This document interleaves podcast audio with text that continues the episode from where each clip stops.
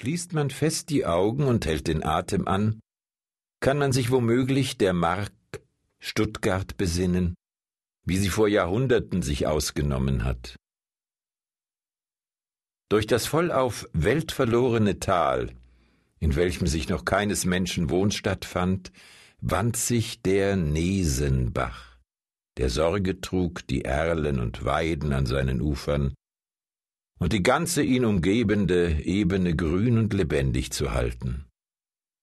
Einzig einen Steinwurf von einem Wasserloch entfernt, das der Unmenge an Blutegeln wegen als Egelsee bekannt ist, stand ein Gebäude. An jenem ehrwürdigen Turm, noch von den Römern errichtet, nun verlassen und zerfallen, hat sich Bekümmerndes zugetragen, dass es wert ist, hier erzählt zu werden. Es lebten damals zwei Brüder, Etticho und Werner, die bewohnten die Biberburg am Neckar.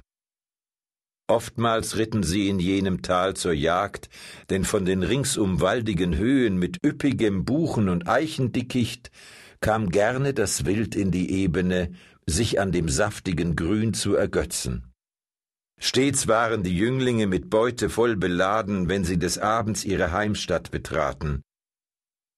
Zigmal hörte man zuvor dann Ettichos Ermahnung Komm, Werner, es wird dämmerig, lass uns heimkehren, kannst Muttern zeigen, was du erhascht hast. Nur eine Ricke noch, Etticho, lass mir die eine, gab der Jüngere allemal zurück, trotzdem er sehr wohl um die größere Erfahrung und Klugheit des älteren Gefährten wusste. So vollzog es sich auch an einem Tag im August, der an drückender Schwüle alles Bekannte übertraf. Die Rosse des Jagdzugs schnaubten unter ihrer Last.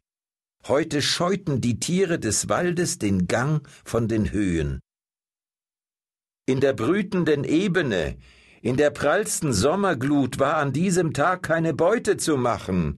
Das sah Etticho. Und die dunklen Wolken, welche von heraufziehendem Unwetter kündeten. Auf geht's nach Hause, kleiner Bruder, rief er Fidel und ließ die Knechte bereits umkehren. Doch Werner hielt übellaunig dagegen. Ach, lass mich doch, Etticho. Mir musst du nicht befehlen. Ich tu, was mir gefällt. Ich kehre nicht um ohne Beute, sprach's und gab seinem Pferd die Sporen. Lange aber ließ die Ungemach nicht auf sich warten.